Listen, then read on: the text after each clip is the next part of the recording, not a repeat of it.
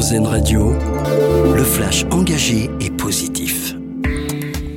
Bonjour à tous, coup d'envoi aujourd'hui de la sixième édition du Forum de Paris sur la paix. Elle se tient aujourd'hui et demain en présence d'Emmanuel Macron. Près de 25 chefs d'État seront présents à cet événement baptisé Construire ensemble dans un monde de rivalité.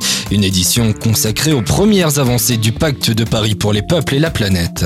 Cette bonne nouvelle en Amazonie, la déforestation ralentit entre août 2022 et juillet 2023. 2000 km de forêt primitive de moins ont été détruits par rapport à la même période l'année précédente.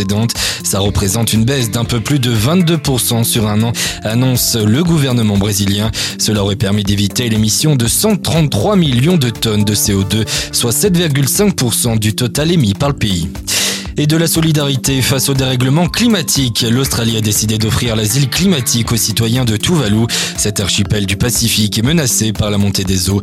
Nous croyons que le peuple de Tuvalu mérite d'avoir le choix de vivre, étudier et travailler ailleurs, alors que le changement climatique empire, ont déclaré dans un communiqué conjoint le Premier ministre australien Anthony Albanese et son homologue de Tuvalu, Kosea Natano. Allez, on revient en France. À partir du 1er janvier prochain, les données de plus de 2000 stations et radars seront en accès libre. Météo France va supprimer fin 2023 toutes ces redevances de réutilisation de données publiques, annoncé le gouvernement. Depuis 2019, l'Union européenne a imposé la mise à disposition gratuite, sauf exception, des données des services publics. Du tennis avec peut-être des Français en finale du Moselle Open, deux demi-finales cet après-midi. La première entre Pierre Hugerbert et Alexander Shevchenko l'autre entre Hugo Humbert et Fabio Fonini.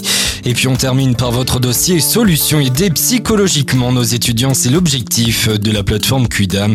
Après Bordeaux, la start-up déploie son dispositif psy auprès d'établissements d'enseignement supérieur à Agen, Lyon et Nantes. Plus de 2500 étudiants ont accès à la plateforme.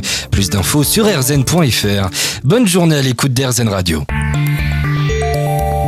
C'était le Flash Info, engagé et positif sur RZN Radio.